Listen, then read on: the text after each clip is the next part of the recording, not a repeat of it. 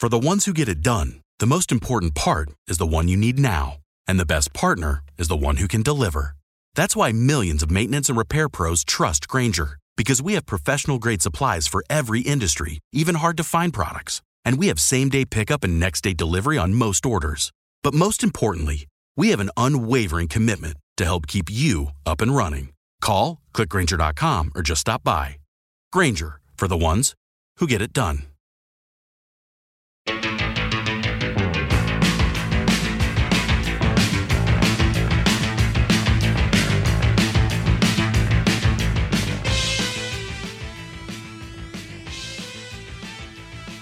Hola, hola, hola mis queridos rockeros, espero que estén todos muy pero muy bien y preparados para otro episodio de El astronauta del rock en donde recorreremos los ecos de la semana, las noticias más importantes de los últimos días en materia de rock. Ustedes ya saben, eh, semanalmente nos encontramos acá en El astronauta del rock para compartir todo lo que va sucediendo, novedades, estrenos, en fin hay de todo, de todo para hablar, para poner en consideración de todos ustedes en una semana cargadísima, cargadísima de información. La verdad es que es sorprendente cómo semanalmente no paran, no paran de generarse noticias a nivel de rock en materia rockera. En ese sentido, lo primero, lo primero que les tengo que comentar tiene que ver con declaraciones del señor Gene Simmons, bajista y cantante, obviamente, de Kiss.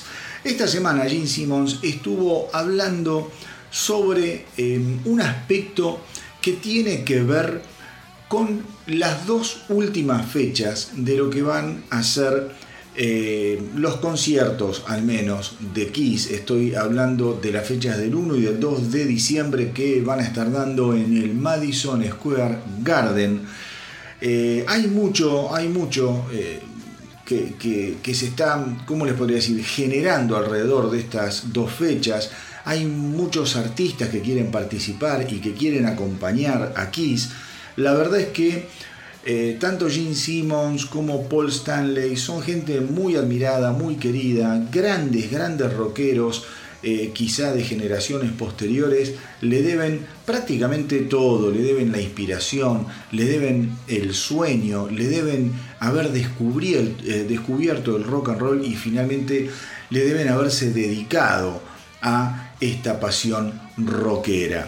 Eh, sin embargo, como les decía, tanto Paul Stanley como Gene Simmons aparentemente son bastante, bastante renuentes a la idea de que se suban demasiados artistas a acompañarlos y en el fondo ellos lo que dicen, lo que vienen proclamando es que prefieren que la historia de Kiss termine básicamente de la misma manera en que se generó, o sea, con cuatro tipos tocando en un escenario en la ciudad de Nueva York. Pero, pero, más allá de eso, también hay mucha ansiedad por parte de los fans en función de lo que puede ser la participación el 1 y el 2 de diciembre eh, de Peter Chris y de Ace Frehley.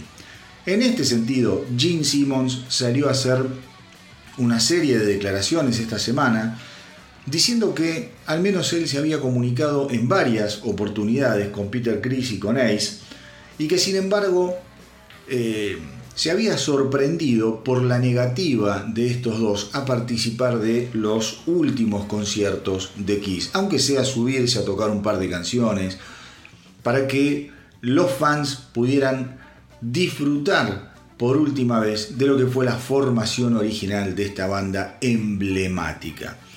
Gene Simon, como les digo, asegura haberse comunicado con Peter Chris y con el Frizzly. El Frizzly eh, salió también a declarar, y lo viene haciendo desde hace un tiempo, que a él la única motivación que, que lo puede realmente empujar a subirse al escenario por última vez con sus compañeros o con sus ex compañeros de Kiss es la motivación económica. A Frizzly básicamente dicen, yo soy un tipo criado en una sociedad capitalista, el dinero me importa como a cualquier otra persona. Eh, y la verdad es que tanto Gene Simmons como Paul Stanley la están juntando desde hace décadas. Eh, y si me quieren en el escenario, me van a tener realmente que pagar un montón de dinero. Peter Chris no salió tan, tan al hueso. Me parece que Peter Chris ya está como cuasi retirado. A. Freely viene tocando, viene grabando, de hecho está por sacar un álbum nuevo, viene haciendo cosas muy interesantes, tanto en materia de originales como en materia de covers. Un tipo que sigue tocando en vivo, muy activo. Peter Criss yo creo que ya está más para, de última, subirse al escenario, saludar, dar las gracias y volver a la cueva. A mí particularmente me duele bastante toda esta situación. Yo soy muy fanático de Kiss, ya muchos de ustedes lo sabrán. Me duele cuando se trata, em, ¿cómo les podría decir? De llevar al terreno de lo eh, mundano, por decirlo así, algo tan fantástico como es el legado de una banda como Kiss. Y me refiero a las declaraciones de A. Frisley, con todo el respeto que le tengo y con todo lo que me gusta, lo que, lo que él hace y eh, lo que él hizo a nivel musical. Yo creo que también acá hay que tener realmente respeto por los fans y salir a decir que solo te subirías por dinero a despedirte de los fans. A mí no me gusta. Como fanático de Kiss, me gustaría digamos, dotar a todo, todo, toda esta cuestión de algún tipo de, última mística. Mentime, pero vendeme eh, el amor a los fans, eh, el respeto al legado. Vendeme que estás eh, despidiéndote realmente no solo de una parte de tu vida, sino de una parte de la vida de nosotros los fans. me parece que cuando lo tratamos de, o, Ace lo trata de resumir a un eh, aspecto netamente económico, yo creo que él se equivoca, yo creo que no está siendo respetuoso con los fans y tampoco está siendo respetuoso de la parte más importante de su vida como músico, de su historia como músico. Porque A. Frizzly puede sacar un disco por día, pero todos lo van a recordar en el fondo por ser el Spayman de Kiss. ¿Mm? Así que nada, yo creo que igualmente cuando Gene Simmons sale a hacer estas declaraciones, en el fondo él también quiere empezar a activar algunas, algunas, algunas fibras, a presionar algunos botones para que en, el Madison Square Garden podamos verlos a los cuatro originales, aunque sea por última vez, un ratito. Ya lo digo, dos canciones, tres canciones, no les pedimos más. No quiero que se abracen, que se besen ni que digan que se quieren. Pero me parece que Gene Simon sí, sí, eh, sabe que es importante para los fanáticos verlos por última vez a los cuatro juntos. Veremos, veremos qué sucede, pero se los quería comentar porque hay un montón de quiseros que escuchan a El astronauta del rock y probablemente sientan un poquito de vergüenza ajena cuando lo escuchan a E. Frisley hablar del legado de Kiss como una eh, cuestión meramente económica en, el final de su carrera y en el final de la banda. Una banda que eh, lejos, lejos de retirarse a pesar de lo que habían dicho, eh, está volviendo poco a poco al ruedo, son los suecos de Crocus, banda, banda maravillosa que la rompió a finales de los 70 y fundamentalmente la primera mitad de los 80 con muchísimo éxito a nivel mundial y especialmente en los Estados Unidos, una banda muy querida en los Estados Unidos. Su cantante Mark Storas finalmente salió a confirmar algo que venía medio adelantando y con lo que venía coqueteando que tiene que ver con la continuidad de alguna manera de Crocus. Él eh, estuvo explicando esta semana que la pandemia realmente había eh, pegado en la línea de flotación de, la banda en un momento en los cuales ellos estaban encarando una especie de gira de despedida, pero que en definitiva se dieron cuenta durante la pandemia que son tipos eh, privilegiados porque pudieron hacer de un hobby su forma de vida. Eh, yo ya había contado acá en el Astronauta del Rock algunas declaraciones de Storas eh, que esta semana las, reafirmó, volvió a, a comentarlas. Dice, yo hoy en día estoy entusiasmado hasta cuando voy a ensayar. De hecho, ahora en agosto vamos a tener una fecha, dice Storas, bastante grande, el 25 de agosto por ahí. Y estamos ya preparando los ensayos para comienzos de agosto y, estoy muy pero muy contento.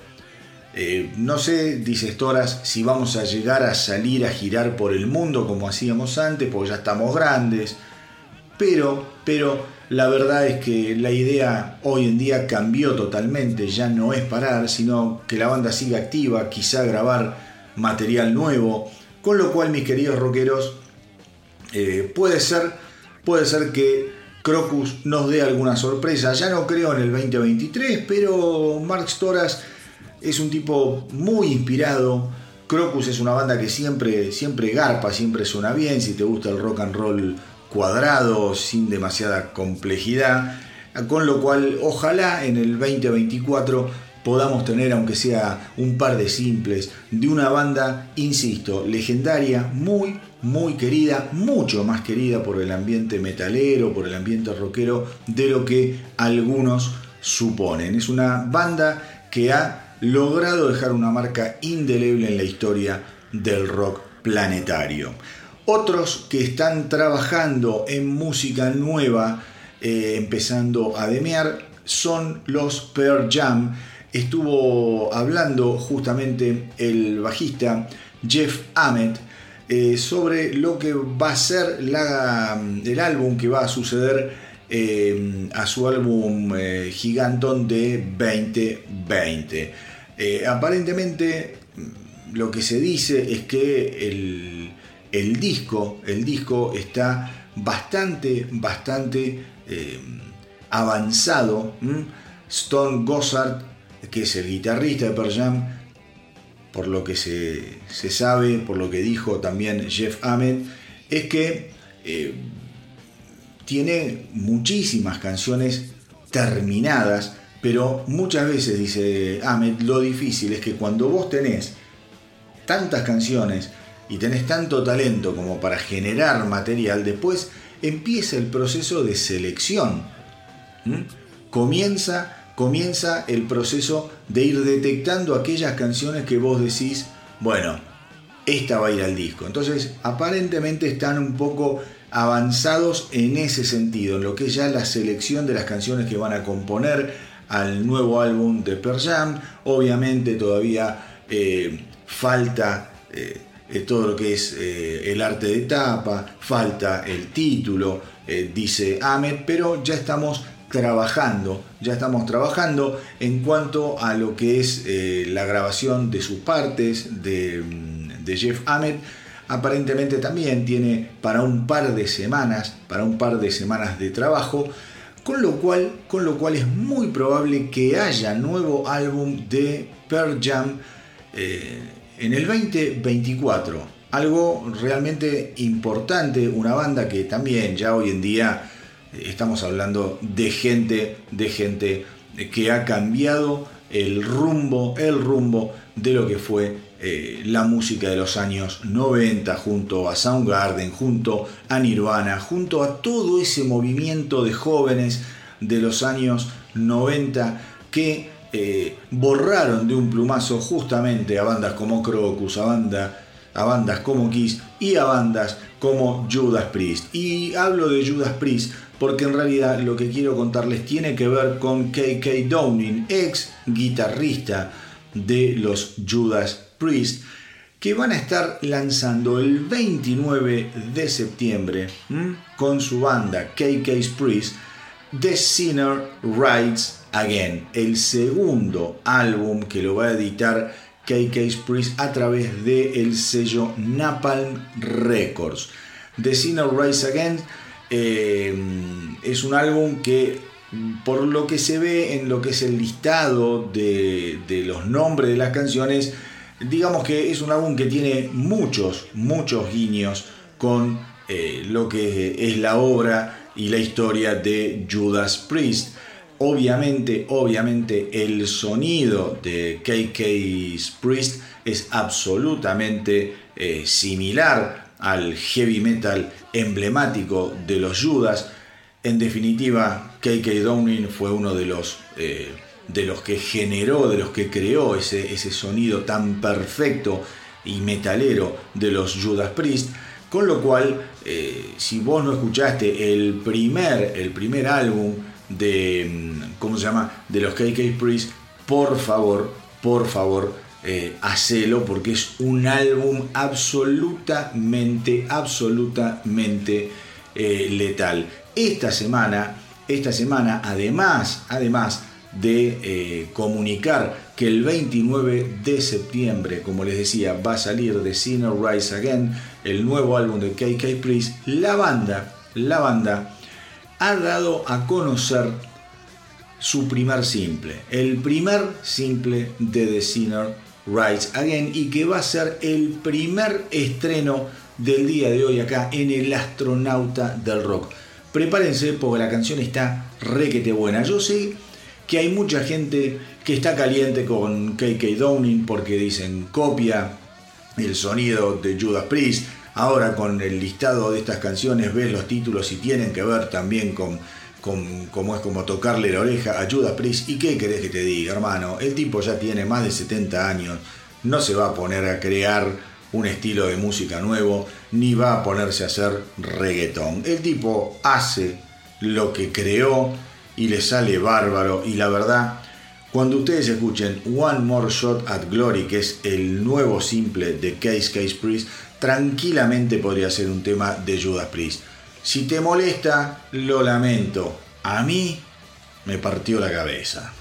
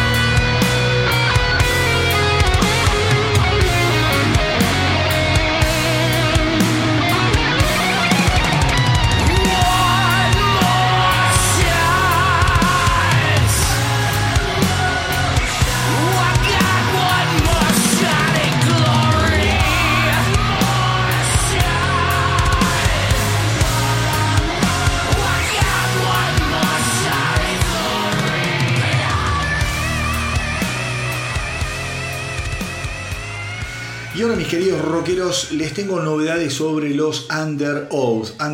Ha grabado y ha editado esta semana un nuevo simple llamado Lifeline, muy linda canción. Ellos ya venían de pegarla fuerte con el simple anterior, una versión acústica del tema Let Go. Esta versión acústica había tenido muchísimo, muchísima repercusión dentro de lo que son los medios especializados, muchos elogios por parte de la revista Revolver, por parte de la revista Kerrang, todos medios de primera.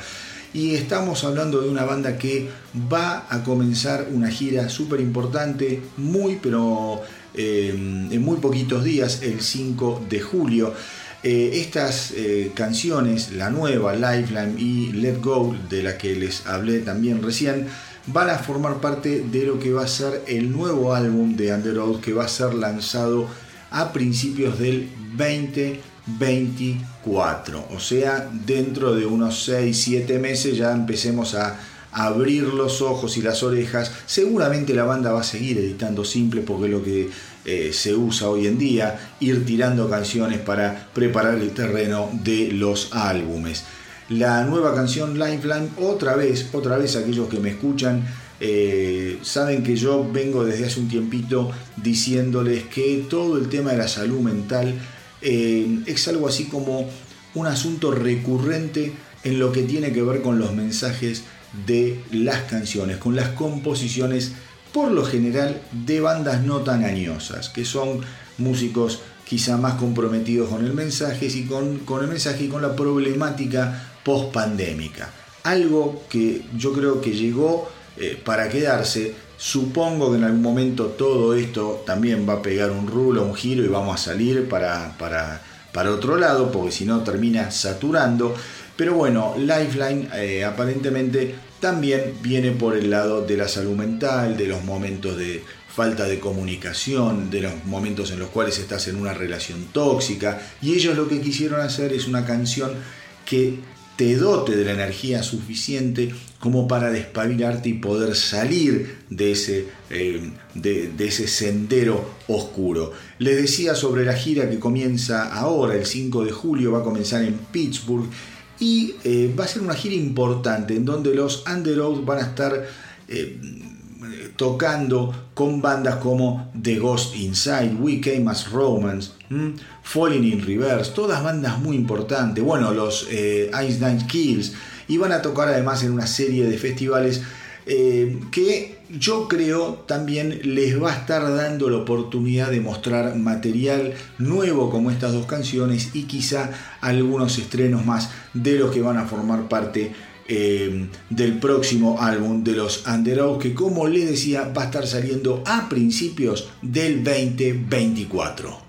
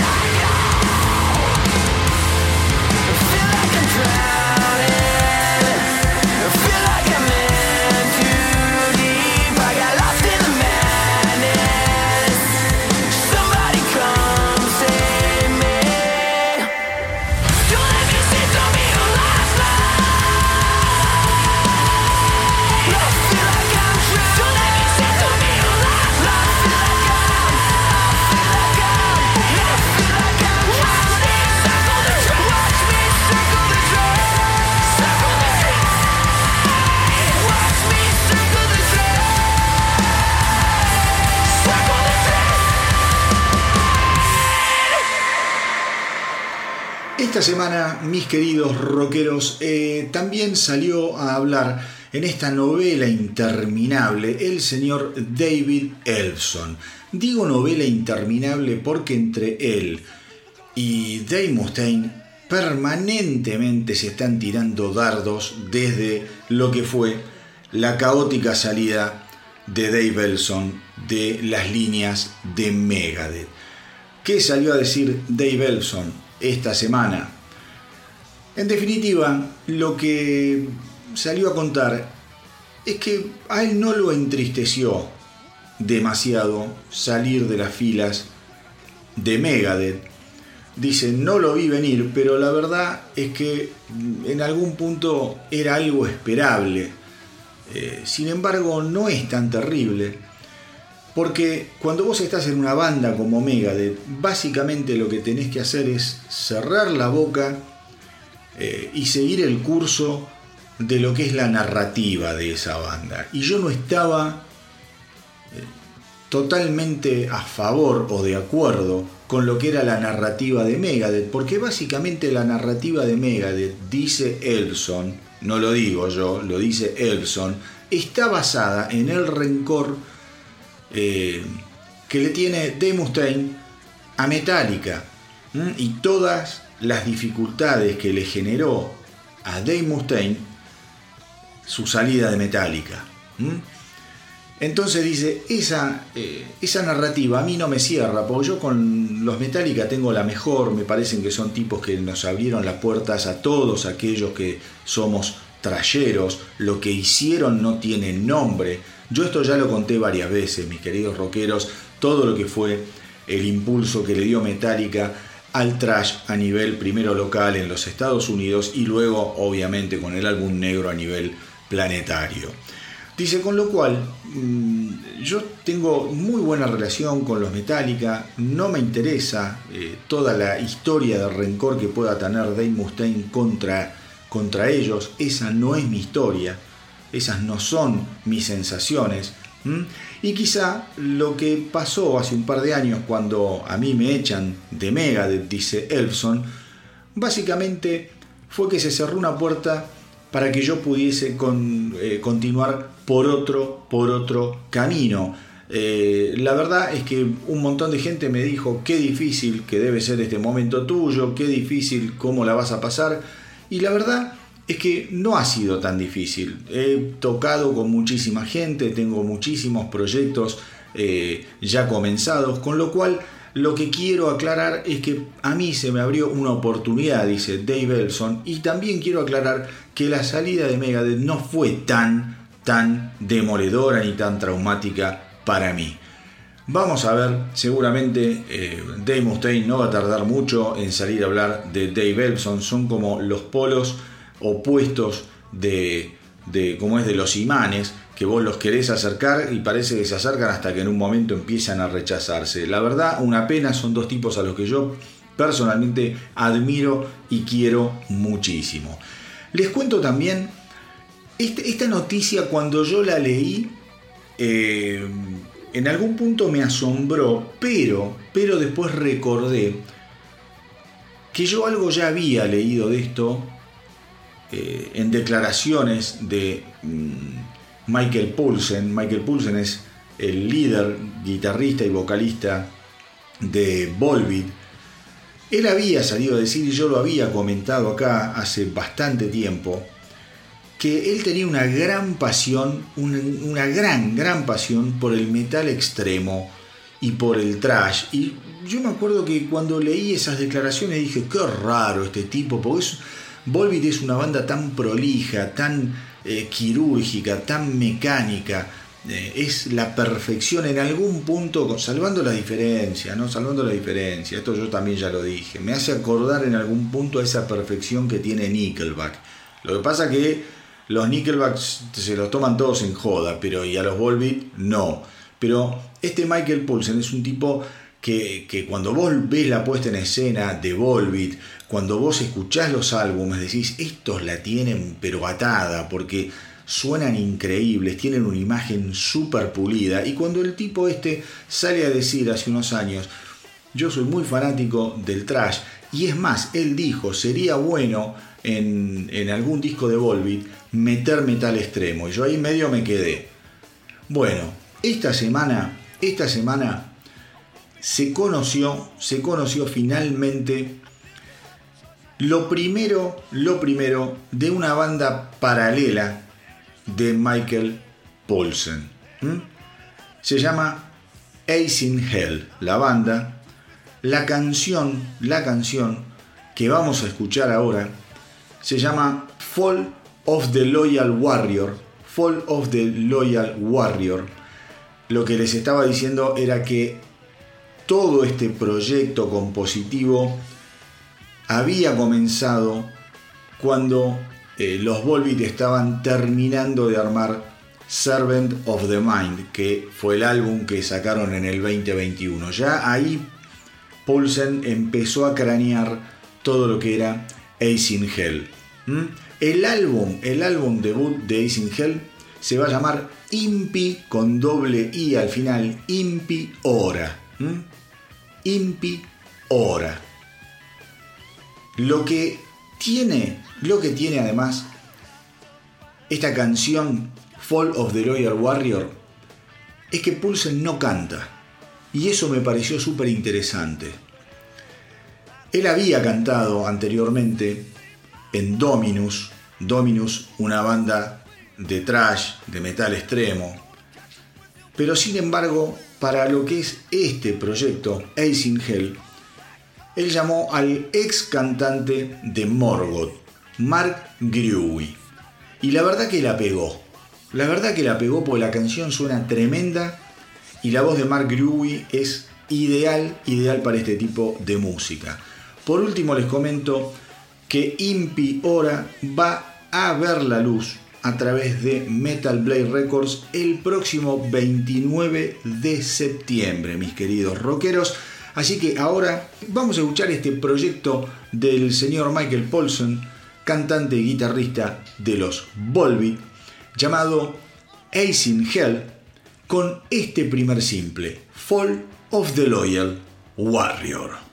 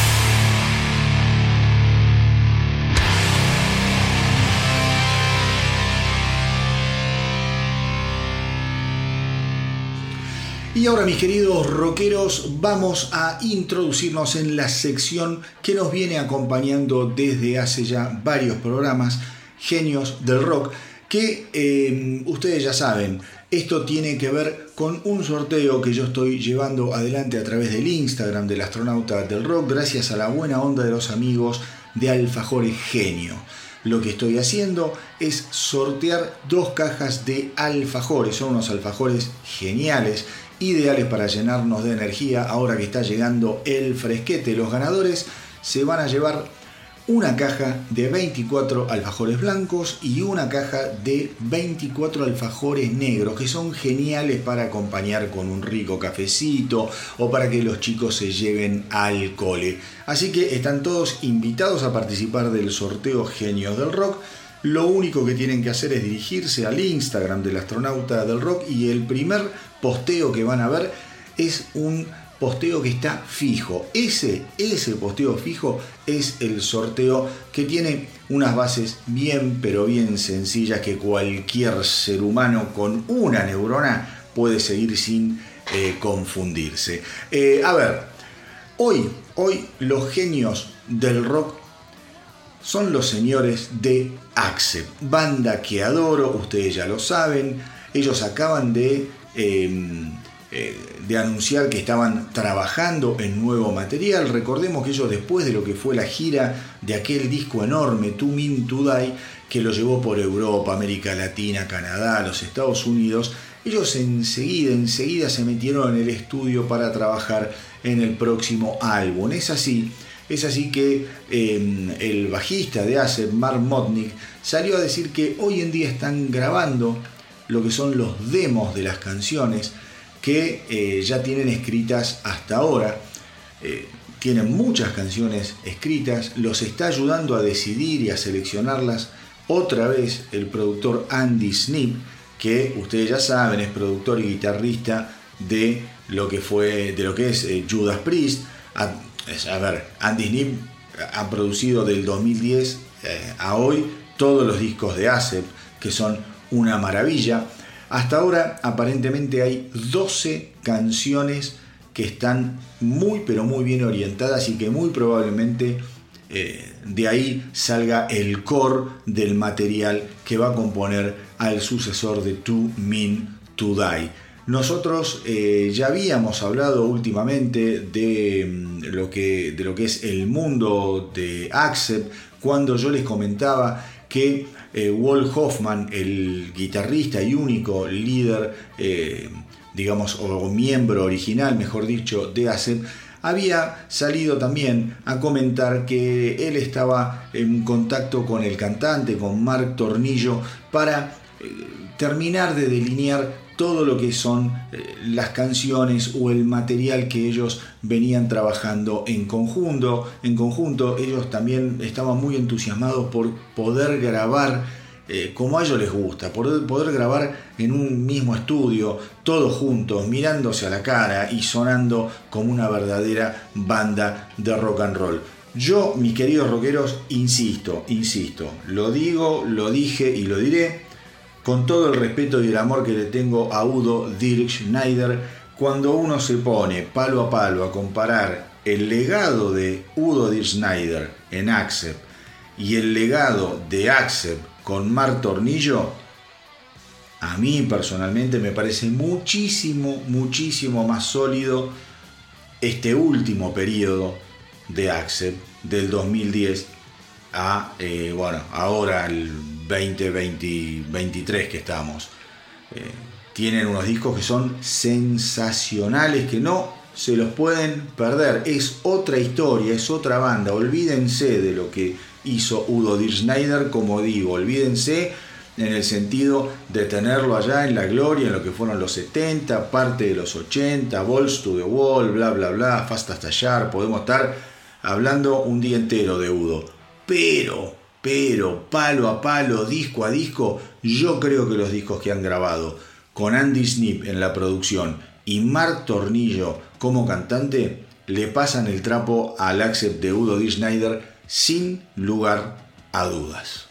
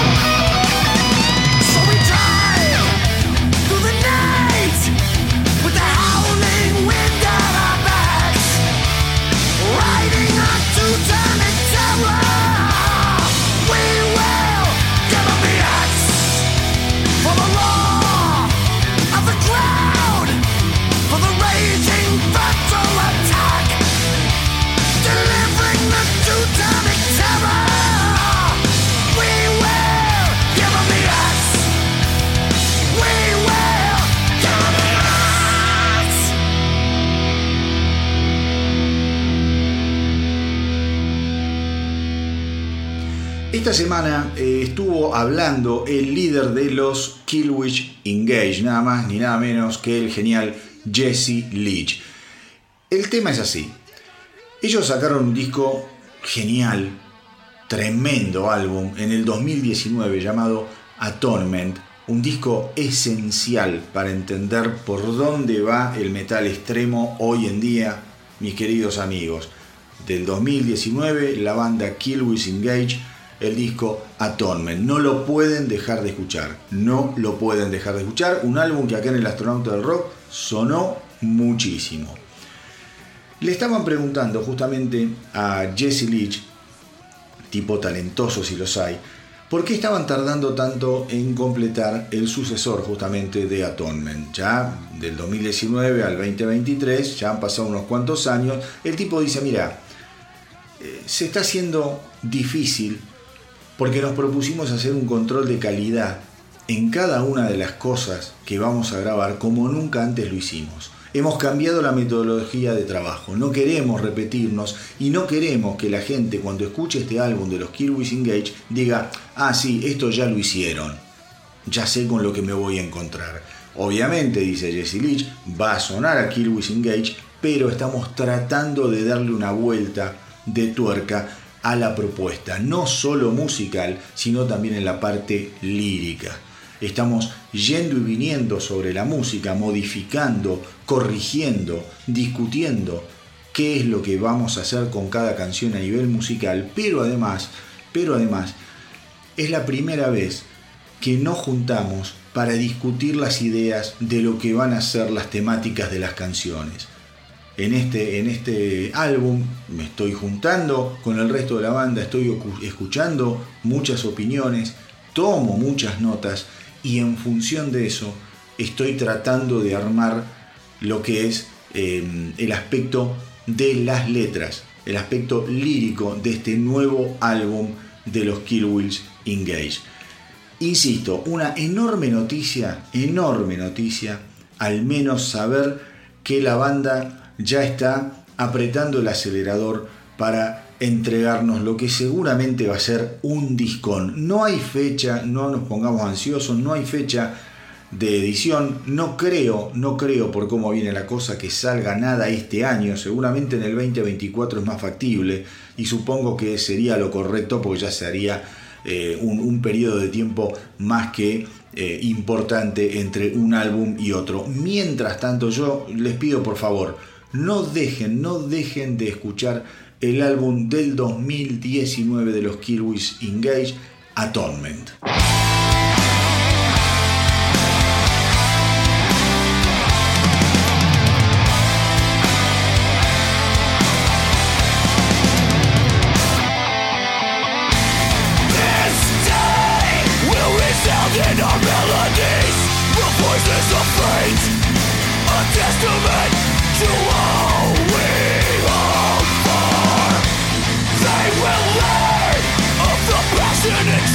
empty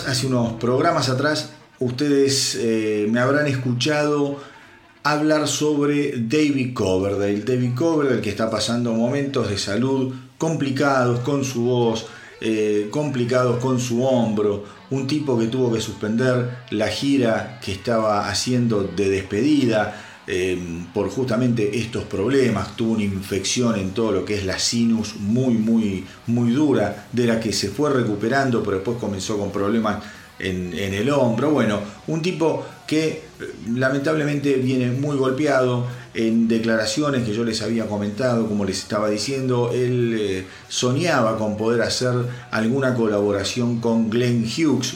Recordemos, esto lo cuento para los más jóvenes, Glenn Hughes y David Coverdale fueron los que reemplazaron nada más ni nada menos que en Deep Purple a eh, Roger Glover, el bajista, lo reemplaza Glenn Hughes, y a Ian Gillan, el cantante, que lo reemplaza David Coverdale. A partir de ese momento, eh, Deep Purple cambia su propuesta. Esto está también muy bien reflejado en un especial que hicimos sobre Deep Purple, que lo tienen acá dentro del historial del astronauta del rock. Ahí se cuenta todo más en detalle.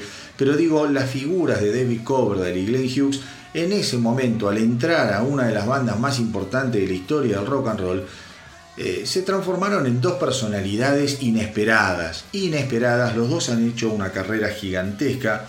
David Coverdale quizá con más notoriedad y con más impronta de líder a raíz de lo que fue la creación obviamente de Whitesnake. Esta semana salió, sin embargo, a hablar Glenn Hughes a decir que, eh, dice yo ya estoy grande, Coverdale también, ya estamos arriba de los 70 años cada uno, eh, él está muy ocupado, yo también estoy muy ocupado, entonces la ventana de oportunidad de hacer algo juntos, yo siento que se está cerrando porque eh, no estoy seguro cuánto tiempo más de carrera tiene David Coverdale. Y lo dice de buena leche Glenn Hughes. Teniendo en cuenta esto que yo les contaba, tiene grandes problemas con su voz, eh, grandes problemas en los huesos, en el hombro. Dice, entonces eh, él está ocupado, yo también, él está con estos temas, yo no sé, él ya estaba pensando en retirarse, dice, cuando David Coverdale eh, eh, suspendió la gira, era una gira de despedida, y la verdad, mis queridos rockeros, esto lo pueden chequear, van a YouTube, van a ver lo que cantaba David Coverdale en esa gira de despedida, y a mí me daba mucha pena, me daba mucha pena verlo al gran David Coverdale, eh, finalizar su carrera con la voz tan pero tan quebrada, tan pero tan dudosa. Uno de mis cantantes favoritos, un tipo que lo tuve como modelo de lo que es un cantante y un frontman durante toda mi vida. Entonces dice, eh, es muy difícil en este momento pensar que podemos reunirnos y hacer algo realmente importante. Eh, la verdad que ya tenemos ambos un gran legado, somos dos músicos reconocidos y no hay, no hay necesariamente que forzar las cosas por decir vamos a dejar algo registrado eh, y a los fanáticos les va a gustar igual. Tenemos que tener respeto por lo que hicimos y por lo que somos. Me parece que Glenn Hughes ha dado, ha dado en una fibra importante, un tipo siempre centrado, un tipo que obviamente es uno de los más grandes miembros del Olimpo del rock and roll. Em, esta semana también me llamó mucho la atención declaraciones que estuvo haciendo Justin Hawkins, cantante, líder de The Darkness. Les hago un paréntesis. Traten de buscar en YouTube el, canal de Justin Hawkins. Es muy, muy bueno, muy entretenido. El tipo habla de temas que tienen que ver con la música. Uno también cuando lo ve ahí pelar en vivo se da cuenta que es un músico del carajo. La verdad, me saco el sombrero. Un tipo con el que eh, me, encariñé mucho a partir de lo, de lo que empecé a ver casualmente en, en, YouTube. Nadie me lo recomendó. Por eso cuando uno descubre cosas lindas que tienen que ver con el rock, hay que recomendarlo.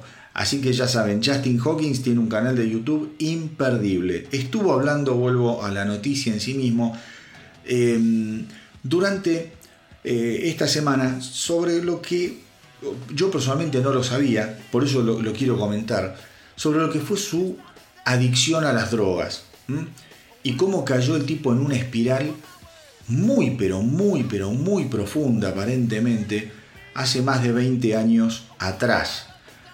Así de profunda habrá sido que él admite que no puede hablar en detalle sobre el momento en el que tocó fondo. Dice, eso no sería adecuado porque esos momentos uno los comparte con la gente que están también en recuperación, cuando te juntas en los grupos de alcohólicos anónimos o de narcóticos anónimos, en ese momento vos tenés que hablar, compartís, abrís tu corazón y también escuchás a otros. Con lo cual, por una cuestión de respeto, yo eso lo voy a dejar para mí. Lo que sí contó Justin Hawkins es que, eh, dice, eh, lo que yo viví realmente fue un tormento, un tormento.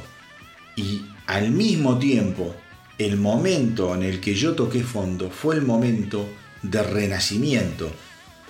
Porque cuando vos dejás las drogas, tomás la decisión de dejar las adicciones en general, es a raíz de un acontecimiento catastrófico, algo terriblemente grave que te pasó, que pudo haber puesto tu vida en riesgo, algún momento en el que pusiste la vida de otros en riesgo o que le hiciste realmente daño a otras personas. Dice, no quiero entrar en, el relato puntual de lo que me pasó a mí, porque además me da mucha, pero mucha vergüenza todo lo que pasé. Hace 17 años que estoy sobrio, también contó. Em, y la verdad, mis queridos rockeros, yo hace tiempo que no hablo de este tema. Cada vez que hablo de mm, o leo este tipo de noticias, me alegro muchísimo. Me alegro muchísimo porque tener un artista de esta envergadura que pueda decir Safé, eh, más allá de que me alegro por él, es un regalo para todos nosotros. Y es importante, es importante para los que están del otro lado, que sepan, que sepan que se puede salir. Primero, trata de no meterte, loco. Y si estás metido, sabe que podés salir, pedí ayuda.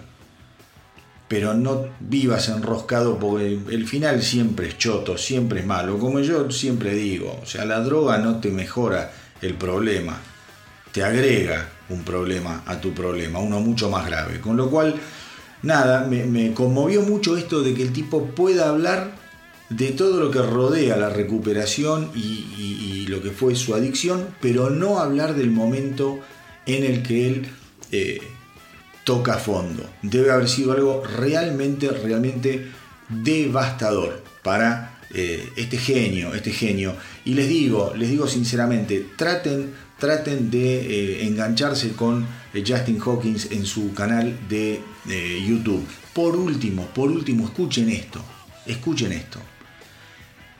El tipo entre 2003 y 2006 calcula que gastó en falopa 189 mil dólares en merca, en cocaína. Nada más que eso.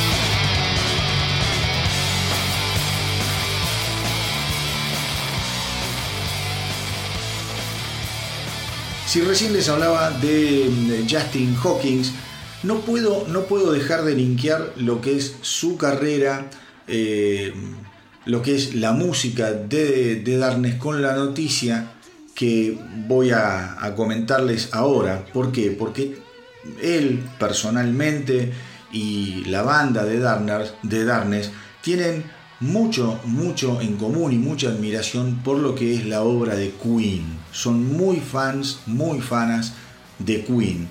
Y justamente esta semana estuvo hablando Brian May, el legendario guitarrista, increíble violero, increíble, mucho más grosso de lo que algunos suponen, un tipo que influyó a Dios y María Santísima.